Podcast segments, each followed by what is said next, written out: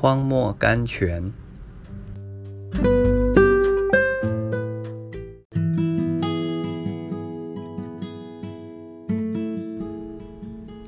十一月七日，只是我先前以为与我有益的，我现在因基督都当作有损的。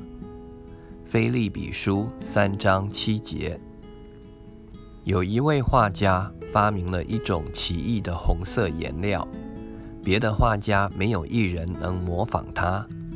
不久，这位画家死了，这奇异的红色颜料的秘诀也跟着丧失了。在他死了以后，人们在他心上发现了一个老的创伤。这就显露了这宝贵色彩的来源。